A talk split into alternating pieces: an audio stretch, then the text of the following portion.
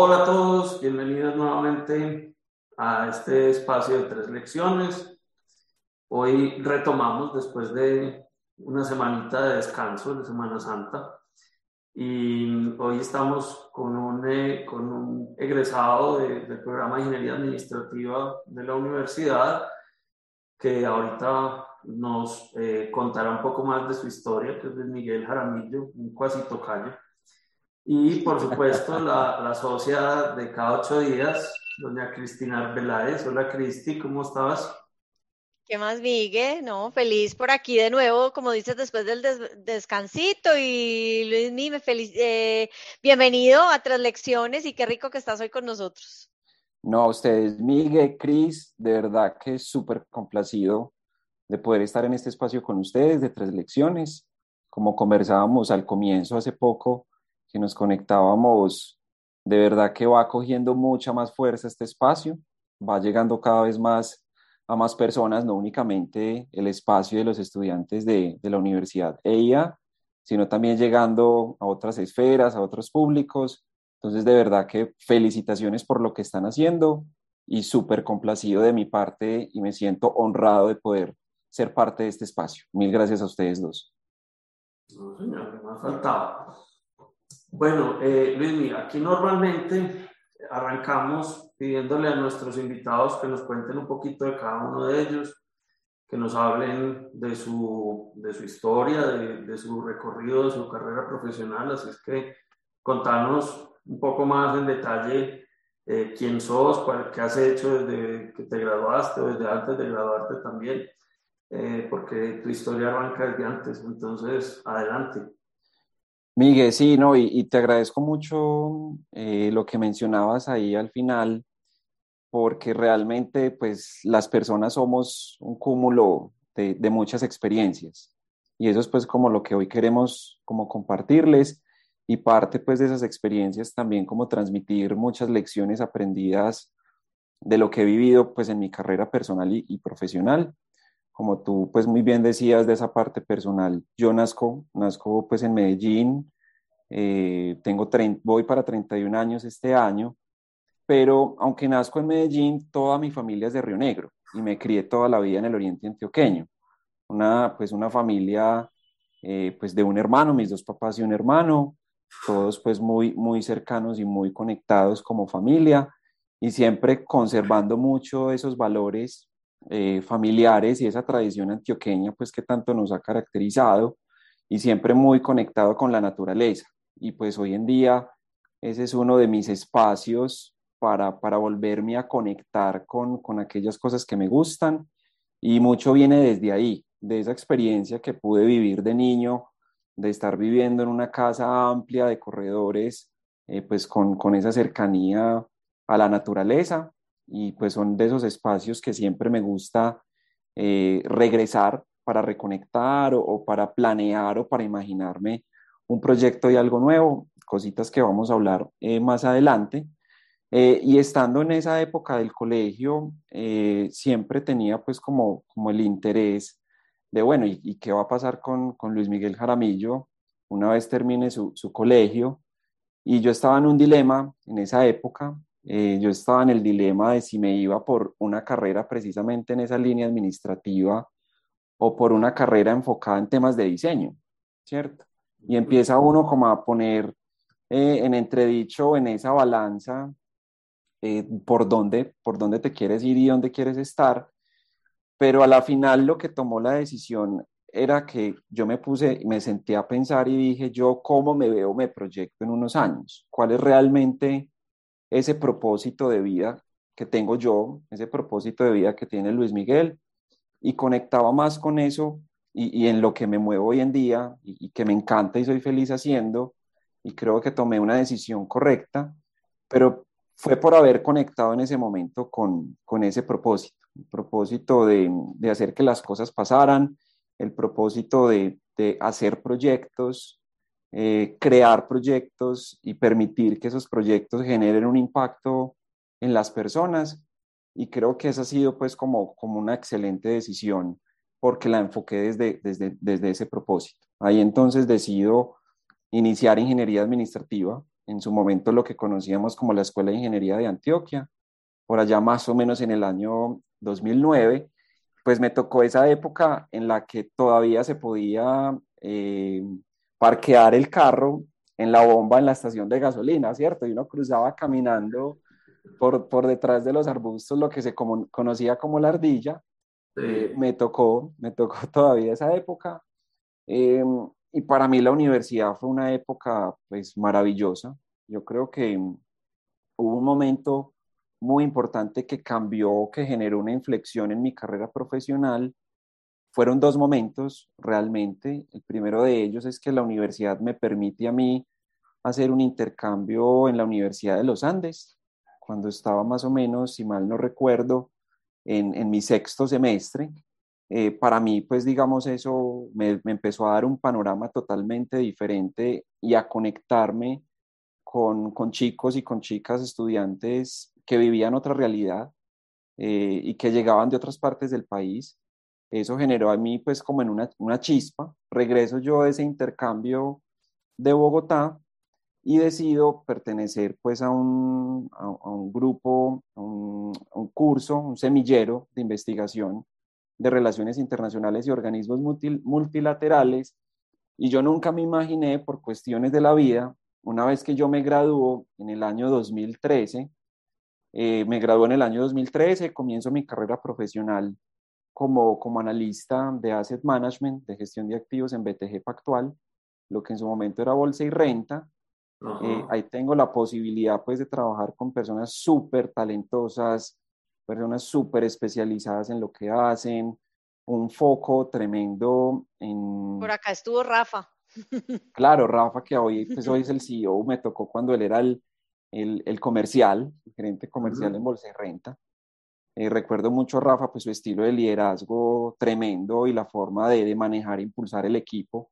Entonces, muchas de esas cosas que uno podía apropiarse en, BTG, eh, pero a lo que iba, conectándolo con, el semillero de relaciones y organismos multilaterales, es que en el 2015 eh, me gano una beca de Fundación Carolina y desde ahí se empieza como a detonar un, un, un sinfín de, pues, de, de, oportunidades. Y creo que eso son como lo que en muchas ocasiones Steve Jobs, que hemos visto en, en esa super intervención que él hace con universitarios de Connecting the Dots, conectando los puntos, cuando uno empieza y se devuelve y uno dice, nunca me imaginé que esto me fuera a llevar pues como por, por este camino. Entonces, ¿Y con la Fundación Carolina te fuiste a España a dónde? Con Fundación Carolina en el 2015 eh, tuve la oportunidad de estar en Madrid, en La Rioja eh, y en Bruselas en, en, la Comisión Europea, wow. eh, conectar con, con, con, las instituciones y organismos multilaterales, instituciones públicas y sector privado. Ya no era una beca de, de universidad, sino una beca de qué? De, de, un, pues de, de una actividad multilateral. Multilateral, correcto. Una que es precisamente donde conecta esa primera lección, un tema de, de generar esas redes de, de contacto, un tema de, de, tener la posibilidad de construir una red de contacto profesional de alto nivel, porque pues ahí, digamos, tuvimos la, la oportunidad de, de conectar con, con, con, la, en que en su momento era la presidenta de Banco Santander, con el ministro de, de Educación y Deporte en España, con el viceministro deportivo de Real Madrid, entre otros muchos, pues como, como personajes. ¿Cómo era el programa al, al, que llegaste allá? Mira, es un programa donde tú te, pues una inmersión profunda 24/7. Eh, en esos momentos incluso está abierta la convocatoria para todos los estudiantes que quieran postular, está abierta hasta el 26 de abril. Entonces es una inmersión donde tú compartes con estudiantes de 21 nacionalidades diferentes, pero estudiantes que tienen una trayectoria profesional importante con eh, un enfoque social eh, muy, pues es muy, es muy característico porque tiene un, un, un enfoque en, en, en, los ODS.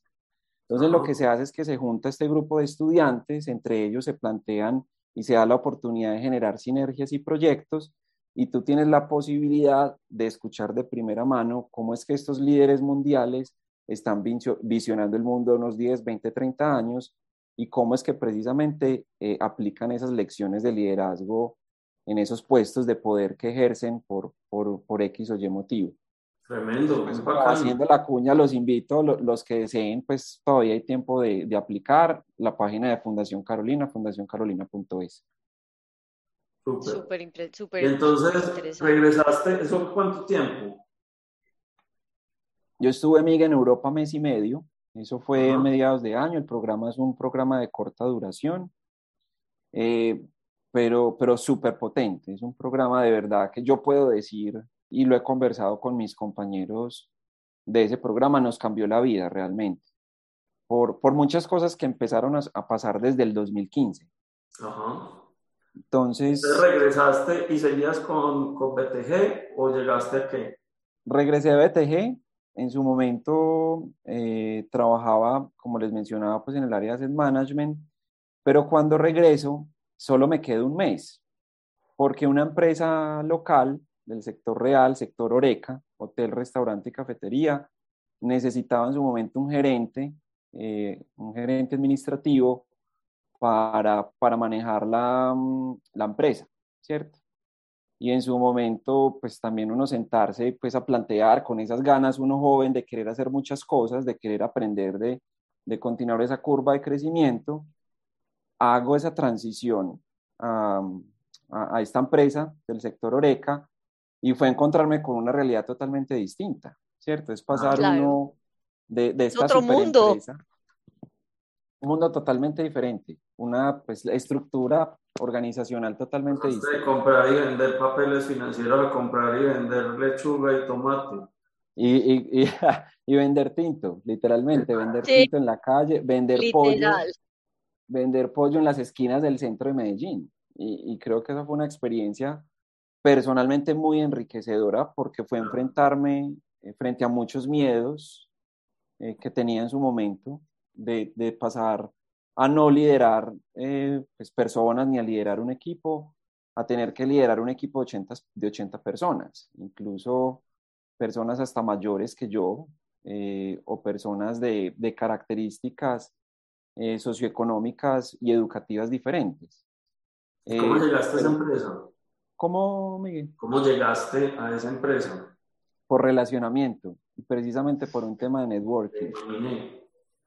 Por, por el tema de, de construir eh, esas relaciones de confianza, ¿cierto? De, de una relación sin interés a la final, que por cuestiones de la vida van derivando en, en una u otra cosa pues precisamente yo con Miguel casualmente pues habíamos conectado en su momento en la universidad, volvimos y conectamos el año pasado en un programa de Ruta N con, con Alibaba y, y, bueno, y la vida vuelve y nos coloca en este espacio y en este escenario. Y en su momento fue eso, en su momento fue una oportunidad que se presentó. Eh, pues a veces en la vida dicen que, que pues uno debe tener mucho talento eh, para tener éxito, pero también se necesita suerte. ¿cierto? Recuerdo mucho el rector de mi colegio, el Colegio Seminario Corazonista en Marinilla, que él decía, usted necesita 10%, 90% eh, de talento y 10% de suerte para que las cosas funcionen y le pasen.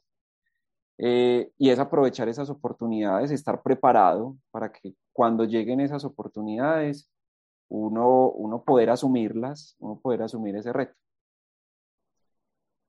Qué bien. Súper. Bueno, entonces arrancaste a trabajar en Oreca. ¿Y cuánto tiempo duró ese? E, e, bueno, ahí, ahí fue un, un, reto muy chévere porque la empresa venía dando pérdidas. La empresa venía dando pérdidas. Eh, los dos primeros meses dimos más pérdida de lo que estaban dando en meses anteriores porque lo que comenzamos a hacer fue una reestructuración desde el equipo, una reestructuración desde las personas. Eh, y eso conecta mucho con, con esa segunda lección eh, que tiene que ver no con los, no me gusta llamarlos soft skills, sino core skills y un foco importante en, en las personas.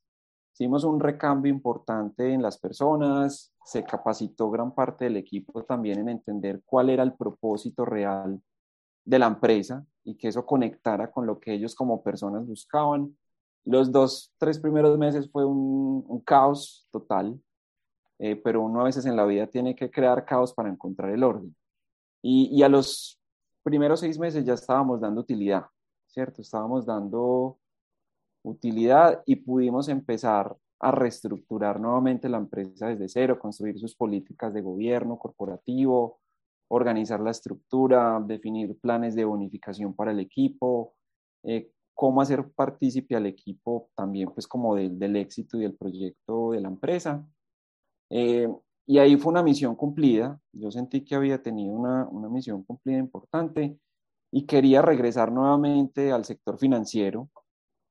Y de ahí me sale la oportunidad de pasar a, a Aon. Aon es un corredor de seguros cuya casa matriz es en Chicago. Tal vez a, a los que les guste mucho el fútbol, en su momento, hasta hace más o menos cinco años, fue el patrocinador de la camiseta oficial del Manchester United. Hoy en día es patrocinador pues, de, de la camiseta de entrenamiento. Eh, y es una empresa que también tiene una visión, eh, pues es una visión a gran escala, ¿cierto? Pues está con presencia en más de 120 países alrededor del mundo. Y yo quería volver a esa experiencia, yo quería volver a, conectar con ese sector corporativo, poder tener esa visión eh, internacional y a, gran, y a, gran, escala. Y tuve la oportunidad de estar acompañando al vicepresidente regional, eh, pues un, un, un, gran ser humano, una persona con, con, con una visión estratégica tremenda que pues llevó, llevó a la regional Antioquia eh, a ocupar uno de los primeros lugares eh, pues de la organización y a, desarrollar proyectos que en su momento se imaginaron imposibles. Entonces, una persona que siempre mantenía esa visión y tenía un muy buen relacionamiento con, con el resto de instituciones, eh, tanto del sector privado como público. Y eso también pues me permitió a mí conectar con personas de, otros, de otras áreas del conocimiento, de otros sectores, ampliar esa red de contactos pues que, que es súper importante y que uno pues quiere mantener, ¿cierto? Y por cerrar, Miguel, la historia, eh, que llevamos aquí ya eh, un buen tiempo. Mm, yo de ahí estuve tres años eh, acompañando mucho ese proceso de liderazgo pues con, con, con Juan Fernando Moreno, el, el, vicepresidente pues de Aon, regional en Aon. Y eh, por, por casualidades de la vida otra vez, por, por esa red de contactos, yo empiezo a presentar un proyecto en la alcaldía de Medellín, un proyecto que tenía la intención de conectar emprendedores con potenciales inversionistas a nivel internacional. Y en esas ires y venires de la vida, por casualidades de la vida, me dice eh, una, uno de los directivos de la alcaldía, me dice, Luismi, ¿por qué no, no te vienes a trabajar con nosotros? Y yo siempre, en, en esa, yo siempre había tenido esa, como que me había quedado también desde hacía mucho tiempo como esas ganas de, de trabajar en el sector público, de generar ese impacto social. Después de pensarlo mucho, después de pensarlo casi tres meses, eh, me lancé al agua. También me lancé, me lancé al agua. Renuncié a un montón de beneficios que tenía, ¿cierto? Un montón de beneficios desde lo económico, desde la comodidad, desde la tranquilidad, eh, yo ya estaba súper acomodado en el puesto en el que estaba, manejaba el equipo, coordinaba el presupuesto, se cumplían los indicadores, siempre me iba súper bien en estas calificaciones de mitad de final de año, esa metodología SMART, que ya hoy en día es muy famosa y conocida. Yo dije, no, pues vamos a lanzarnos al agua. Creo que eso siempre es algo que, he hecho y espero no dejar de hacer nunca. Eh, y aquí ya llevamos año y medio feliz, contento, eh, apoyando y liderando el proyecto de Centros del Valle del Software, un proyecto que entre sus ires y venires, sus pros y sus contras, está generando un impacto tremendo en la cultura de emprendimiento e innovación de la ciudad. Está volviendo a colocar a Medellín eh, en ese ámbito y en esa referencia internacional. Y ahí estamos haciendo cosas súper bacanas, súper apasionantes y también invitar a todos, a la comunidad de la EIA, a que, a que se acerquen, se apropien de esos espacios. Son unos espacios que estamos adecuando en la ciudad. También estamos potencializando los acompañamientos a emprendimientos de base tecnológica, spin-off, spin-off universitarias. También invitarlos a que, a que se acerquen, me busquen, me pregunten, lo que necesiten, siempre voy a estar súper, súper dispuesto. Y ahí pues Miguel y Cris, eh, muchos retos, ahí ha tocado liderar un, un equipo eh, muy diverso, mucho más diverso del que estuve liderando en la empresa Oreca, con muchas más dificultades. Eh, pues para nadie es un secreto el contexto político que vivimos no solo en la ciudad, sino en el país y también en la región. Y, y estar apoyando y liderando un proyecto de esta magnitud, porque es, pues, el, es el proyecto bandera de la actual administración, ha sido demasiado gratificante. De verdad que eso ha llenado mis expectativas en este corto tiempo que llevo. Es año y medio, pero para mí parecen tres años. Esto es una cosa de trabajar 24/7. Bueno, pero, aparte de eso, vos tenés también un, un eh, cargo como líder juvenil del cual todavía no nos has hablado. Entonces, contanos un poquito de, de ese lado, porque eh, pues eso suena como, después de todo esto que nos estás diciendo, eso sonaría como que fuera, uy, eso es ahí por los laditos, pero yo sé que no es por los laditos. Entonces, contanos un poco de, de eso que también ha sido muy interesante, todo el proceso que has vivido ahí. Miguel, sí, y Cris, em, durante pues estos últimos ya siete años, les contaba hace un momento como esos dos puntos de inflexión cuando pues tuve la oportunidad de estar en la Universidad de los Andes, de ahí eh, ingreso al semillero de Relaciones Internacionales y Organismos Multilaterales, me gano la beca en el 2015 con Fundación Carolina.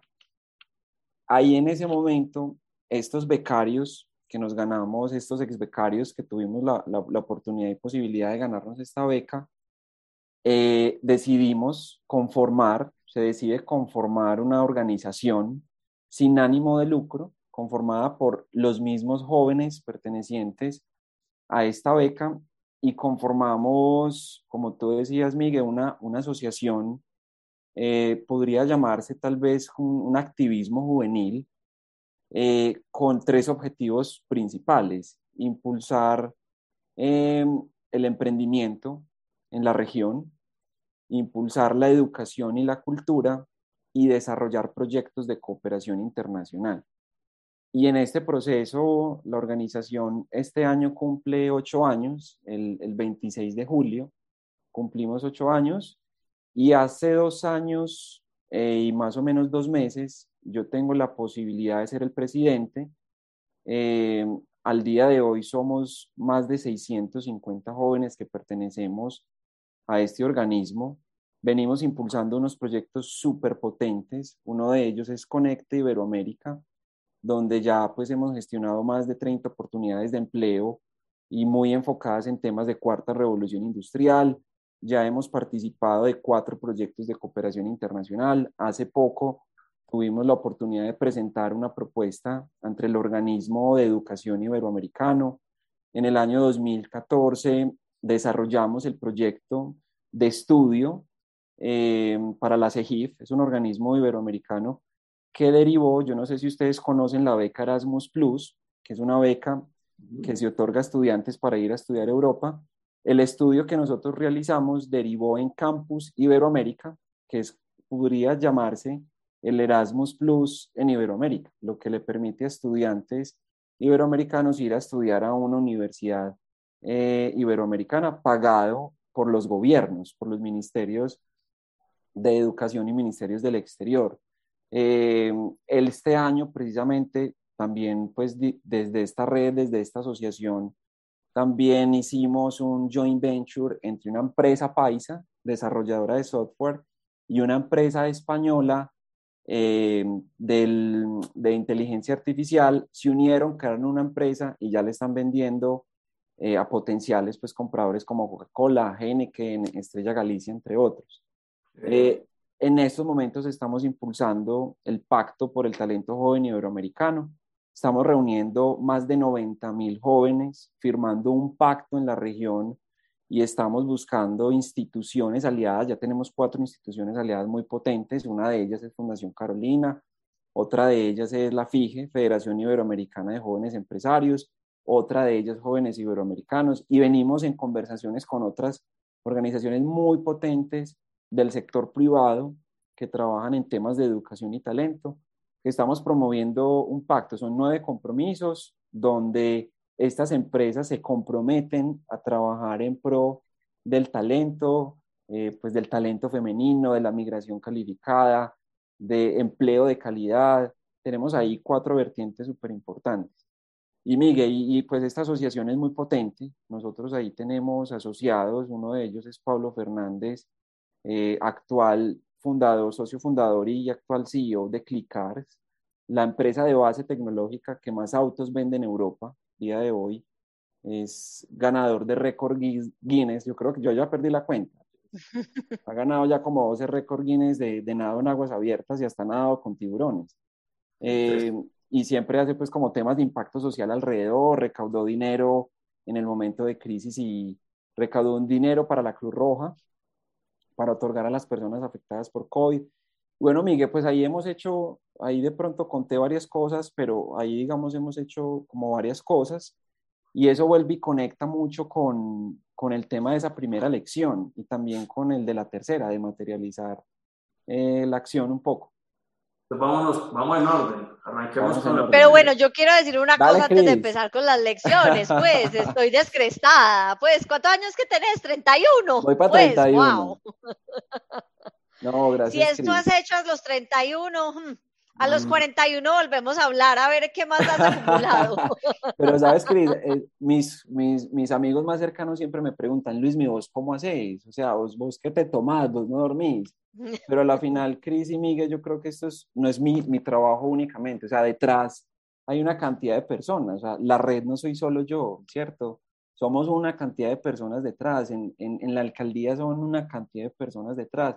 Mi familia, mis padres, mi hermano para mí y mis amigos cercanos para mí son un apoyo indispensable e invaluable, ¿cierto? Esto es, y de mucha disciplina. Yo creo que también mucha disciplina, eh, tener claro el propósito eh, y conectar para mí es súper clave con lo que les mencionaba al principio, esas, esas desconectadas que me encanta hacer en la naturaleza, no olvidar el deporte, eh, pero a mí me apasiona todo esto, yo creo que eso lo hago con pasión y es porque hay muchas personas detrás realmente, muchas, y muchas personas delante también, muchas personas al lado acompañando todo este proceso.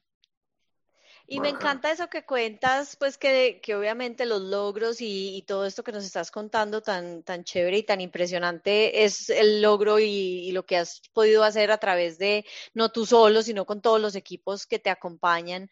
Eh, nosotros tratamos mucho en estas conversaciones de conectar a conversaciones pasadas. Y hace dos semanas nuestra invitada fue Sol Beatriz Arango y ella nos dio una frase, esa es otra cosa, eh, tenemos las frases célebres de todos los invitados y una de las frases célebres de Sol Beatriz fue que las compañías no están hechas de estrellas, sino de constelaciones, que nos fascinó y conecta súper bien con eso que nos estás diciendo. Correcto, Cris, total. Y, qué chévere que me compartas lo que decía eh, Sol Beatriz, porque conecta mucho con esa segunda lección, ¿cierto? Cómo, cómo volvemos a humanizar las empresas, ¿cierto? Se nos ha, hemos perdido mucho como esa noción, y, y más hoy en día que ya nos hablan tanto de cuarta revolución industrial, de lo técnico, de la robotización, de la automatización, y se nos ha olvidado un poco de eso. Entonces, aquí la estoy anotando, entonces te agradezco mucho, Cris, que me la, que la hayas compartido. Súper. Apúntela ahí, hermano, y ahora sí vamos. Súper apuntada. Bueno, entonces, ustedes me dicen, nos lanzamos Adelante. Al agua. Primera lección. Bueno, yo creo, igual pues ya, ya la hemos venido, yo la he venido pues mencionando, pero para mí en todos estos pues diría uno muchos años, pero en realidad son pocos. Eh, una de esas grandes lecciones y que yo siempre pues defiendo y comparto es construir relaciones y relaciones de valor para poder que las cosas pasen, ¿cierto? Para poder hacer todos esos proyectos que les venía mencionando y muchos otros pues que también han, han fracasado y ahorita también pues les voy a compartir un poco de eso Pero es esa, pues, la importancia de construir esas relaciones. ¿Por qué? Esas relaciones a ti te van a dar pie a acceder a potenciales clientes. O tal vez uno nunca se imagina, tal vez uno en esas relaciones o en esas conversaciones pueda encontrar su, su, su futuro jefe. Uno nunca se imagina tal vez que aquí podamos estar montando entre nosotros tres en los próximos meses un emprendimiento alrededor de un tema en específico. O lo que al principio me mencionaba y compartía Cris y Miguel, que entre ustedes dos por un relacionamiento pasado deciden eh, impulsar esta iniciativa de, tres lecciones. Y también aquí hay algo importante y no es construir una relación simplemente por construirla, sino es construir una relación que tenga eh, un propósito en sí y una relación de valor. No es simplemente yo tener el teléfono de una persona, eh, ah, no, yo tengo el teléfono de X persona, no, o sea, tú conoces esa persona, sabe cuáles son, sabes cuáles son sus intereses, sabes en qué se desenvuelve y eso es lo que permite realmente construir eh, como ese relacionamiento. Incluso hay una frase, eh, pues que es de un empresario estadounidense, que es Jim Rohn, que dice que uno es el promedio de las cinco personas que lo rodean. Entonces es también un llamado a preguntarnos eh, cuáles son esas cinco personas cercanas con las que nosotros todo el tiempo nos estamos relacionando. Porque queramos o no, a uno se le pega lo del otro, ¿cierto? Claro. Entonces es preguntarnos esas cinco personas que a nosotros nos rodean, si realmente nos están aportando algo o si nosotros le estamos aportando algo a esas personas, ¿cierto?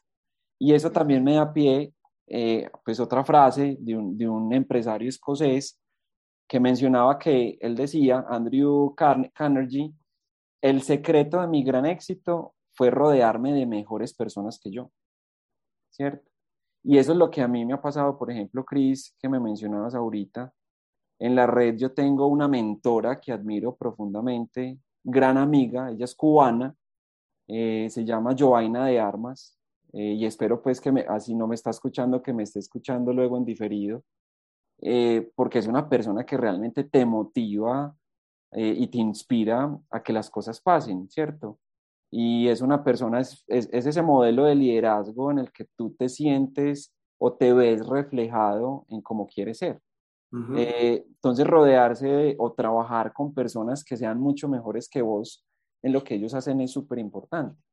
Por ejemplo, actualmente en Centros del Valle del Software, en el equipo hay gente súper talentosa, gente súper conocedora en temas de tecnología, desarrollo de software, que si ustedes me preguntan, yo sé lo general, pero desde esos temas específicos no conozco.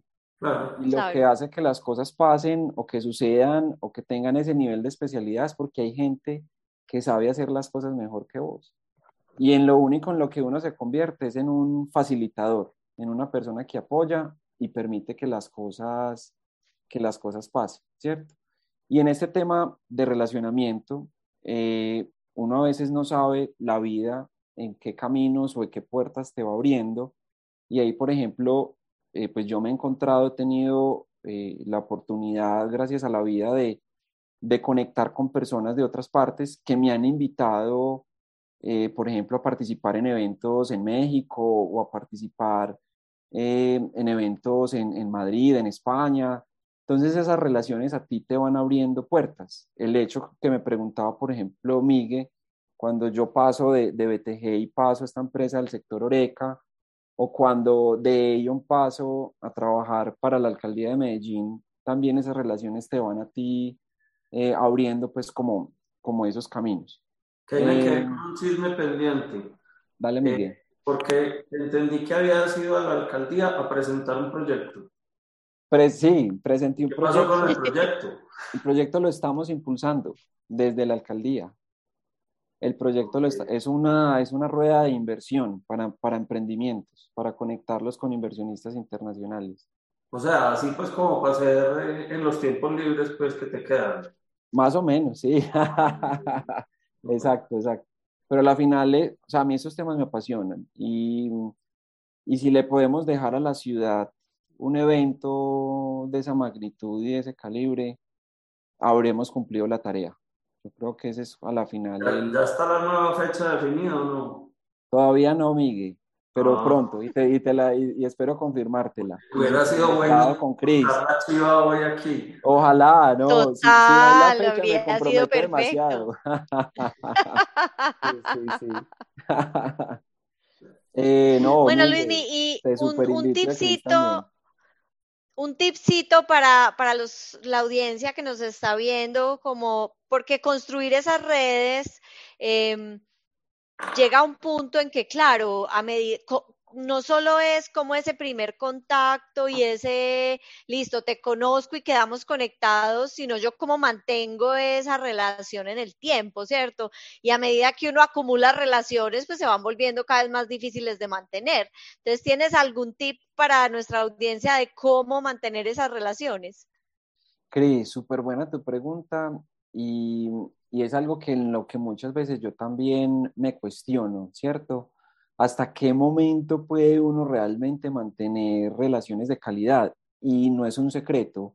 Hay relaciones, Cris, Miguel, que hay momentos donde es imposible mantener o se fraccionan, ¿cierto? Porque es imposible decir que no, todo funciona eh, a la perfección, pero si hay algo muy importante y es si, si hay un objetivo en común, con plena seguridad que esa relación va a fluir absolutamente sola. Eso es lo primero, que sí es muy importante y que sí tiene que colocar uno de por medio.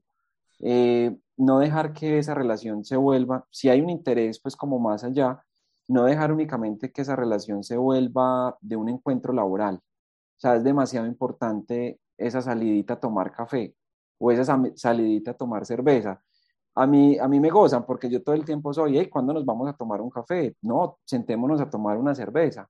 Pero creo que, o sea, de eso se trata, de expandir un poco más la conversación y de salir de esos ámbitos laborales, de poderse conocer un poco más, de, de conocer esos intereses y ese propósito que persigue la otra persona. Y ahí es donde uno empieza a encontrar como esos puntos en común también, más allá de lo que laboralmente los une o que tal vez un, un caso fortuito por un encuentro eh, te puede unir.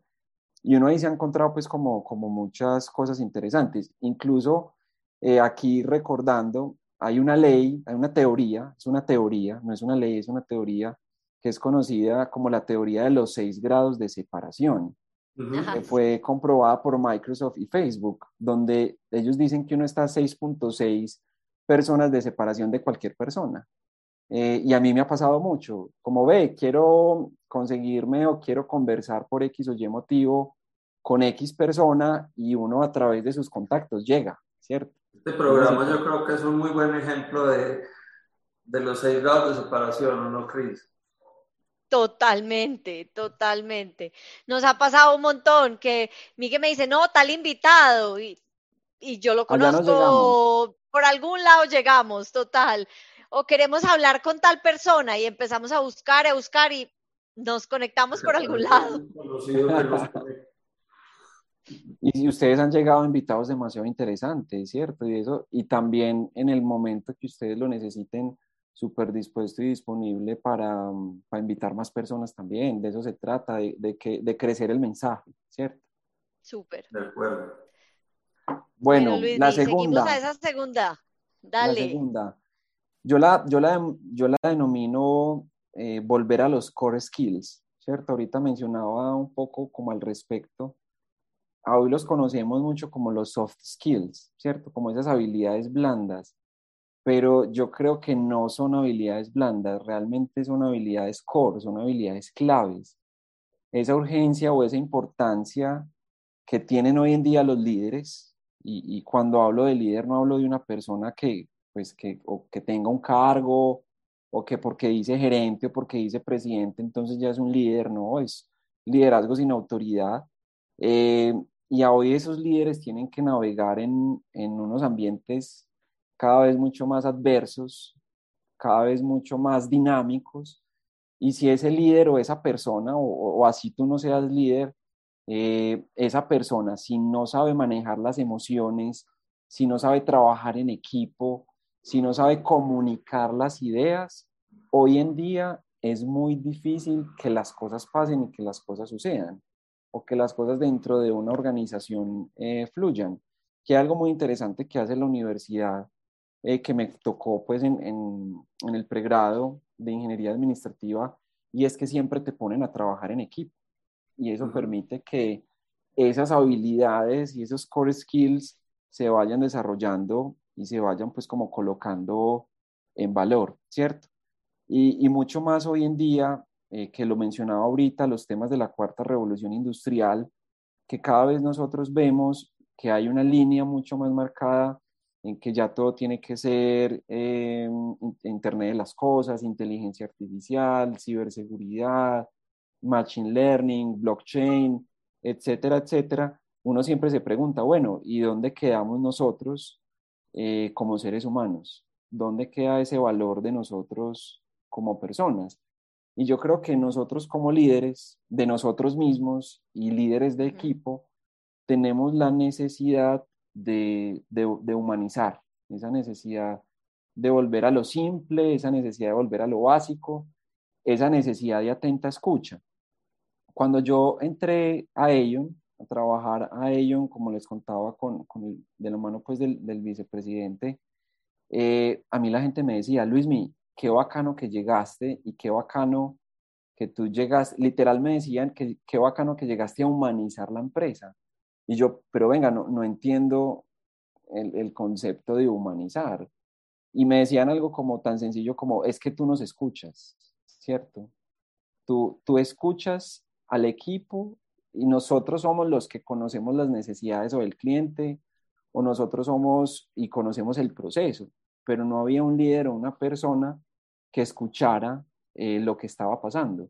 Y a partir de la escucha es que tú puedes empezar a tomar decisiones, a partir de poner primero a las personas sobre los procesos, que eso es algo que se habla mucho desde las teorías del agilismo, de gerencia de proyectos, cuando tú colocas primero las personas sobre los proyectos, eh, realmente le estás apuntando a un impacto mucho más allá de simplemente una rentabilidad o cumplir con el entregable de ese proyecto, ¿cierto? Eh, y a la final, en ese proceso de humanizar y en ese proceso de escuchar, eh, yo creo personalmente, y es algo que he vivido y que sigo viviendo actualmente, y creo que Miguel y Cris lo pueden compartir, y es que uno como líder todo el tiempo está comunicando, ¿cierto? Y ese core skills de estar comunicando es demasiado importante y hoy en día no todas las personas son conscientes de ello. Cuando yo voy, por ejemplo, y reviso mucho de lo que yo hago hoy en día, y cuando yo digo, bueno, del tiempo que yo dedico a la semana al proyecto, ¿cuánto tiempo hago yo de labores administrativas y técnicas? ¿Cierto? Y de labores, digámoslo, habilidades core. Y yo me la paso el 90% del tiempo comunicando. Yo me la paso comunicando al equipo que está a mi cargo, me la paso comunicando con los equipos cercanos, me la paso comunicando con las directivas, todo el tiempo es comunicando. Y hoy en día pues hay un reto mayor y es porque pues aparecen las herramientas digitales, eh, la posibilidad de trabajar desde lugares remotos y es ¿Cómo entonces comunicamos para que ese mensaje que queremos transmitir realmente llegue a la otra persona, que la persona eh, interiorice o le llegue el mensaje correcto que nosotros queremos transmitir para que las cosas pasen? Entonces, la importancia de que nosotros como estudiantes o trabajadores, como seres humanos, eh, debemos darle más relevancia realmente a este tema de, de core skills eh, al tema de comunicación, la importancia de comunicar, de saber cómo le está llegando el mensaje a la otra persona, de que efectivamente lo que queramos transmitir se transmita, de la forma en la que yo le quiero llegar a mi cliente, eh, si le llegue efectivamente el mensaje que yo quiero transmitir, si sea realmente el mensaje eh, que quiero transmitir, ¿cierto? ¿De dónde viene ese con esa claridad tan meridiana de la importancia de la humanización del ejercicio de liderazgo o del ejercicio de administración, porque nos hablaste también de que cuando estuviste trabajando en Oreca, también tenías un reto grande ahí a nivel, digamos, del equipo de trabajo. Eh, ¿Cómo llegaste allá o cómo crees que desarrollaste esa eh, ese entendimiento o, ese, o esa habilidad. Miguel, voy, a mencionar, conecto mucho, menciono dos frases y te cuento el momento en el que conecté, pero va muy relacionado con lo que mencionaba Cris de la anterior invitada que ustedes tenían con Sol Beatriz Arango, ¿cierto? Las empresas no están hechas de estrellas, sino de constelaciones. Y es entender que a la final una empresa la constituyen personas, cualquier proyecto, una empresa, asociación, fundación, organización, institución, universidad, como la queramos llamar, y ahí conecto con algo que precisamente mencionaba Juan Rafael de BTG, el actual CEO de BTG. Me acuerdo mucho que él mencionaba y él decía, eh, mis, los activos más importantes de la empresa suben y bajan todos los días por el ascensor. ¿Cierto? Y a la final son las personas. Y a mí esa frase se me quedó grabada. Cuando yo tengo la oportunidad de entrar a dirigir y gerenciar la empresa de Oreca, me encuentro yo con una realidad de que, bueno, yo tenía en esa época 24 años. Yo decía, Dios mío, yo esto no sé nada. ¿Yo qué hago? A la final, ¿dónde estaba el talento? ¿Dónde estaba el conocimiento en las personas? ¿Cómo le llegaba yo a las personas? Con una escucha atenta y activa y una escucha proactiva, escuchar para, para hacer y para pasar a la acción, ¿cierto? Y es entender de que a la final el conocimiento, la experiencia está en las personas. Y si tú no tienes una persona capacitada, si tú no tienes una persona motivada, por mejores procesos que tengas, por mejores herramientas tecnológicas y digitales que tengas, nunca va a pasar.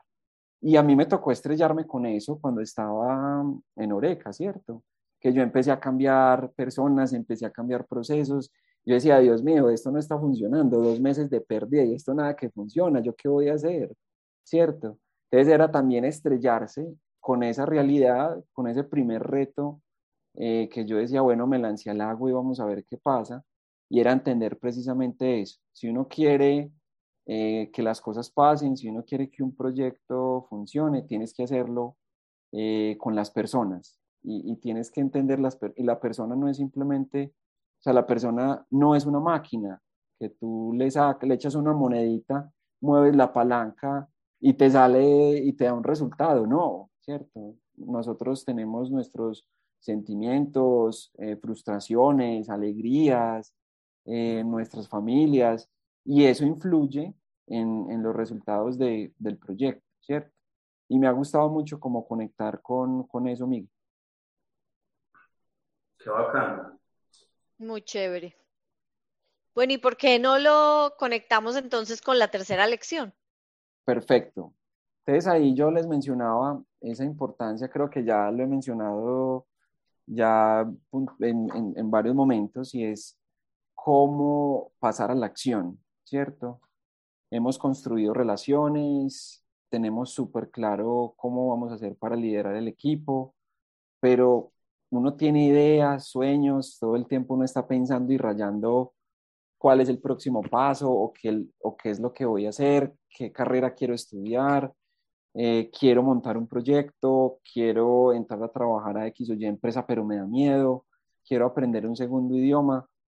Para mí algo que yo siempre he hecho es pasar a la acción, ¿cierto? Como uno dice aquí popularmente, no, venga hermano, sabe que láncese al agua. es que me da miedo. Venga, y, y comparativamente el riesgo es mucho. Usted puede analizar el riesgo, y si uno a la final, después de analizar el riesgo, uno dice, bueno, ¿qué es lo máximo que puede pasar? ¿Cierto? ¿Por qué no atreverse, eh, materializar la acción, dar ese salto al vacío? Porque muchas veces se trata de dar esos saltos al vacío. Y personalmente, tal vez otra persona eh, de que nos esté escuchando, una otra persona que nos esté escuchando, haya tenido una experiencia distinta, pero para mí personalmente ha sido súper gratificante el hecho de, de, salirme de esas zonas de confort y el hecho de, de, saltar, de dar, de dar ese paso al vacío. Y hay algo que a mí me gusta mucho decir y es, venga, planear sí, eh, pero planear hasta qué punto, ¿cierto? Planear sí, pero pasar a la acción y pasar a la acción rápido. Yo creo que eso es muy importante creo que tuve, estuve escuchando una de las conversas, de las conversaciones que ustedes tuvieron con, con Pablo Villegas, el actual CMO de, de Rappi, y él decía, Ajá. toca iterar. Hoy en día comparto mucho lo que él, lo que él decía, y mucho más hoy en día en los equipos y en el nivel de exigencia que tienen los mercados, toca iterar y probar qué pasa, ¿cierto? Toca ajustar el producto o el servicio de lo que queremos sacar. Es que queremos lanzar un programa de acompañamiento a emprendimientos, pero no sabemos si va a pasar. Entonces uno tiene dos caminos, o se la pasa todo el año planeando y mirando qué va a hacer, o planea, revisa, mide los riesgos y ejecuta y va ajustando sobre la marcha, ¿cierto? Entonces esa importancia de hacer que las cosas pasen. Yo he tenido muchos sueños, o sea, yo, yo he querido hacer muchas cosas y yo incluso tengo un cuaderno de sueños, un, un libro de sueños donde yo voy anotando todas las cosas que a mí se me ocurren y que en algún momento en mi vida quiero hacer. Y yo digo, bueno, ¿cuándo voy a hacer esto? ¿Cuándo voy a hacer eso? Y empiezo. Y en, dentro de todas esas muchas cosas que he hecho, he fracasado muchísimo. He tenido emprendimientos, eh, por ahí cinco emprendimientos que han fracasado estrepitosamente y donde he perdido tiempo y plata. Pero yo me siento súper orgulloso y digo, venga, qué bacano que fracasé y que me di cuenta y que fracasé rápido, ¿cierto? Claro, claro. Por ejemplo, me, me acuerdo mucho eh, más o menos como en el año 2017, con, con mi hermano decidimos montar, empezar a montar una tienda de café y empezamos a analizar costos, uno saca el presupuesto y que la planeación y que la segmentación de clientes, que el business model Canvas, que los canales de distribución, no, mejor dicho, la super teoría aplicada, que es súper importante, no voy a decir que no, pero también súper importante pasar a la acción y dijimos, venga, vamos a hacer como la primera iteración, ¿Qué es lo más importante? Esta máquina y esta máquina, listo, la compramos. ¿Dónde lo podemos arrancar? En tal parte, vámonos. ¿A quién le vamos a vender? Arranquemos a vender a ver quién nos compra. Y empezamos, me acuerdo mucho, yo dije, no, venga, qué bacano que el café lo empezamos a servir, lo, lo empecemos a servir en, en, unos vasos de cerámica que compramos súper bacanos y nos valieron un platal. Yo dije, no, esto va a marcar la diferencia. Y la gente nos empezó a decir, venga, es que ese pocillo, como que la forma no cuadra, eh, el café se enfría mucho, eso no me gusta. yo decía, Dios mío, pero toda la plata que le invertimos a, a la losa y la gente me está diciendo que no, pues dicho y hecho, nos tocó cambiar y empezar a darle al consumidor lo que ellos querían. Lastimosamente, por pandemia nos tocó cerrar, ¿cierto? Pero ahí hay muchas lecciones aprendidas y dentro de esas, pues como, como muchas también. Eh, pero sí, pues es uno también como iterar rápido, pasar a la acción. Muchas veces uno ahí tiene que enfrentarse a muchos miedos. Eh, por ejemplo, yo les confieso, a mí me daba mucho miedo hablar en público. Cuando yo estaba en, el colegio y en mi época de universidad, yo era de esos estudiantes que me decían, te toca hablar en público y empezaba a temblar con la hojita al frente del profesor y me hacía esa hojita así, ¿cierto? Hoy en día es de las cosas que más me apasiona hacer. A mí me dicen, ve, tenés que ir a dar una conferencia en Ruta N. De una, ¿dónde me apunto? Eh, me decía Miguel Jaramillo, ve, ¿te querés unir a otras lecciones? Hágale, ¿cuándo? Entonces también cómo enfrentarse a esos miedos y la única manera es, es, ¿cierto? Pasar a la acción, materializar la acción, medir, planear, medir los riesgos, pero es súper importante sí, sí, pasar, sí pasar a la acción. Total, total.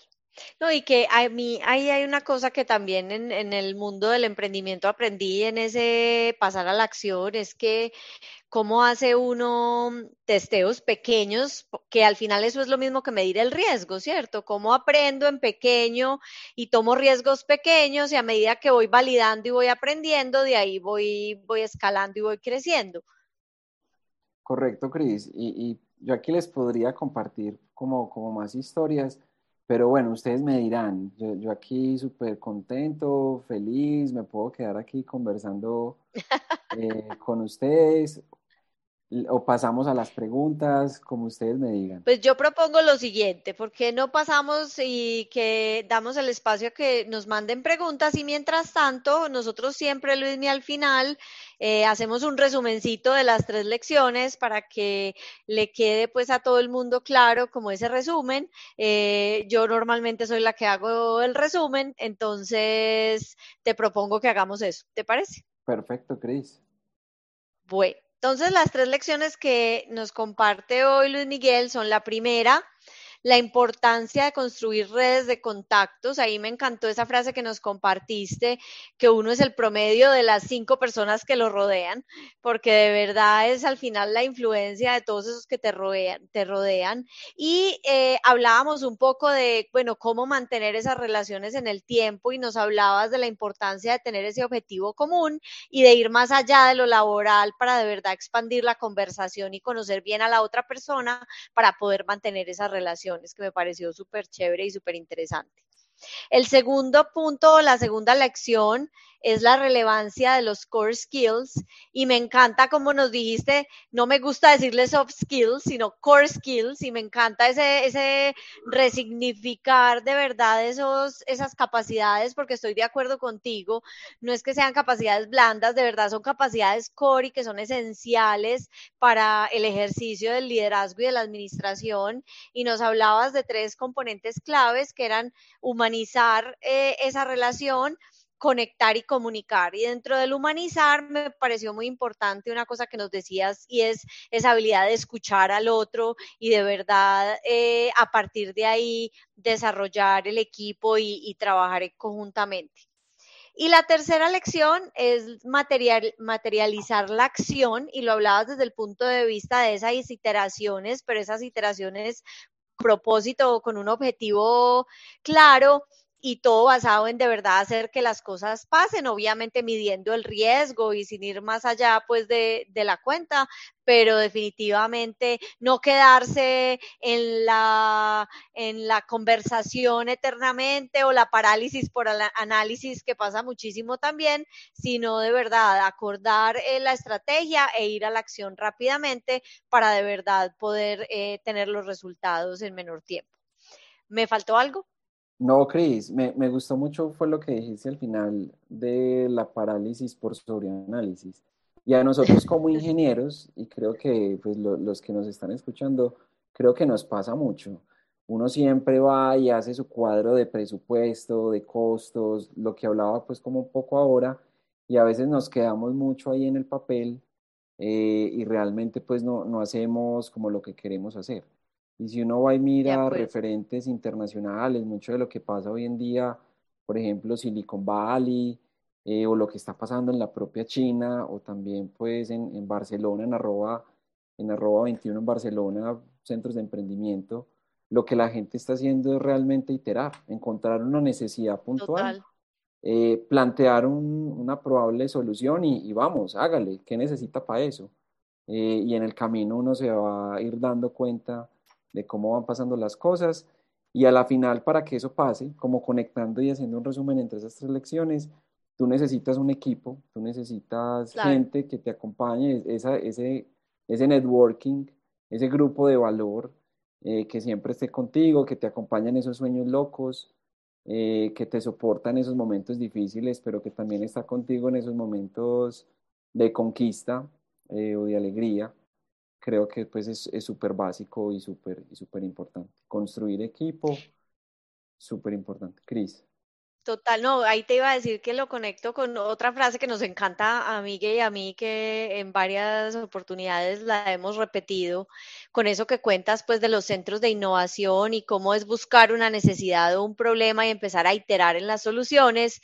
Y, y es algo que yo aprendí en Stanford y no lo metían en la sangre y nos decían, vea, es que enamórese del problema, no de la solución.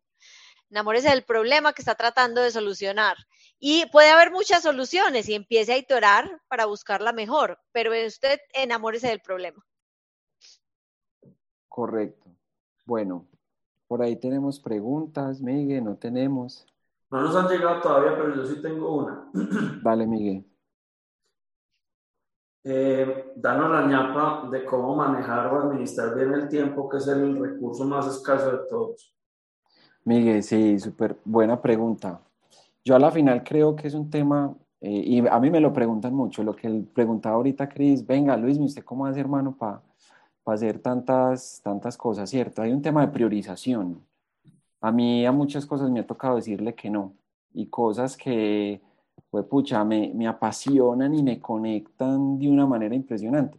Precisamente ayer, conversando con, con una gran amiga, me decía, Luis, me acompañanos el viernes a las 6 de la tarde a un evento que hay con el, una Engineering Academy Award, un programa de, de liderazgo en ingeniería, programa súper potente que se está acompañando en la, en la ciudad. Me decía, acompañanos. Y yo decía, pucha, qué nota, qué bacano. Pero venga, sabe que yo en esos momentos necesito conectar y necesito descansar. Entonces también ahí, Miguel, yo creo número uno, un tema de priorización y esa priorización va conectada con el propósito, ¿cierto? Tú priorizas de acuerdo al propósito de lo que tú quieras, eh, de lo que tú quieras hacer y entender de que no todo te lleva, no todo lo que hagas te va a llevar al punto en el que tú quieres estar o hacia dónde quieres llegar o qué camino eh, quieres transitar. Número dos, mucha disciplina mucha organización. Hay algo que yo hago todos los domingos, personalmente a mí me sirve, eh, me sirve tal vez pues a otra persona le pueda servir, tal vez no, pero hay algo que a mí me sirve muchísimo. Yo todos los domingos, antes de cerrar el día, me siento, me gusta mucho coger lápiz, incluso yo tengo lápiz, eh, poder como materializar como esas ideas y pensamientos y anotarlos en una agenda y decir, bueno, ¿qué voy a hacer esta semana? Pero no solamente ponerlo en un checklist, sino ponerles fecha y hora. ¿Qué día de la semana y a qué hora de ese día voy a hacer las cosas? Yo creo que es algo que a mí me ha funcionado muchísimo porque simplemente tú lo pones en un checklist y tú dices, no, esto es algo que yo voy a hacer, voy a hacer, voy a hacer. Uno nunca sale haciendo eso. Uno no se va a hablar mentiras. Usted sale haciendo dos o tres y las otras se le quedan ahí anotadas en la agenda, ¿cierto? Es tomar ese checklist y colocarles fecha, fecha y hora ahí en la agenda, ¿cierto? Y número tres, Miguel, algo que yo mencionaba mucho al principio, sacar tiempo para uno, tiempo personal para uno, en lo que a ti te guste. A mí, por ejemplo, me encanta la, la fotografía. A veces yo me pues hago unas escapaditas los fines de semana y me voy con un grupo de amigos y nos vamos a pueblos cercanos de Medellín, venga, vámonos a tomar fotos, a, pasar bueno, a reírnos, a meternos en un charco, debajo de un palo, en una manga, tomar, tomar fotos, disfrutar la, la naturaleza, como reconectar hacer eso que a ti te, te da como ese oxígeno, eh, te conecta como para, para poder pues llevar a cabo esa semana que tiene muchísimos, muchísimos retos. Muy bacán. Muy chévere. Aquí nos acaba de entrar una, una pregunta de Juan Correa, que dice, hola, buenas tardes. En una fase de ideación para la creación de un emprendimiento con base tecnológica, mientras se desarrolla el producto mínimo viable, ¿en qué se puede ir adelantando desde la parte administrativa? Qué buena pregunta, Juan. Mira, Juan Correa, ¿cierto? Sí, señor. Yo creo que va a ir más a decisión personal de la persona que esté desarrollando el emprendimiento, ¿cierto? Administrativamente hay demasiadas cosas por adelantar, desde lo jurídico y legal, desde entender, desde el ámbito de mercadeo, entender esa segmentación de clientes, desde el tema de formalización laboral, eh, empresarial, de constituir y legalizar tu empresa, desde establecer el gobierno corporativo Creo que administrativamente hay muchísimas cosas por hacer. Sin embargo, ¿cuál es mi recomendación basado en la experiencia?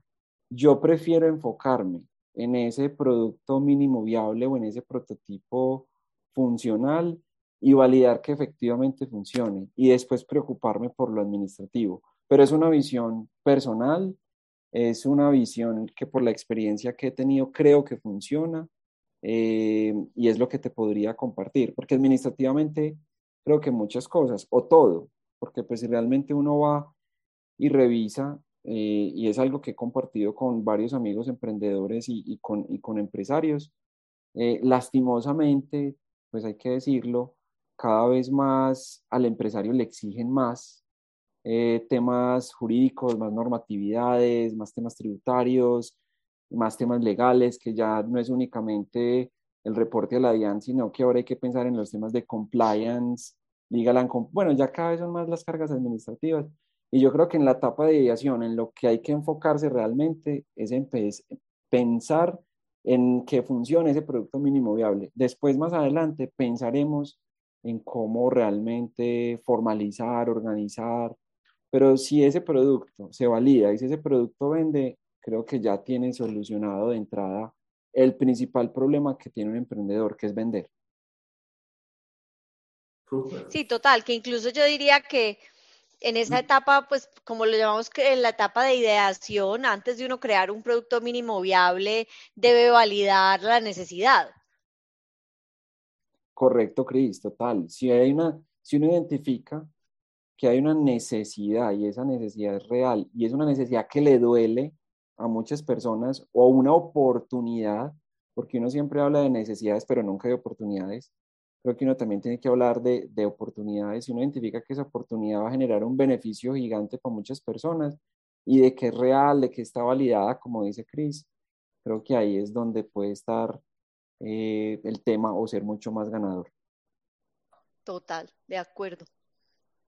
Muy bien. Esas son esas las preguntas que teníamos por hoy. Perfecto, Miguel.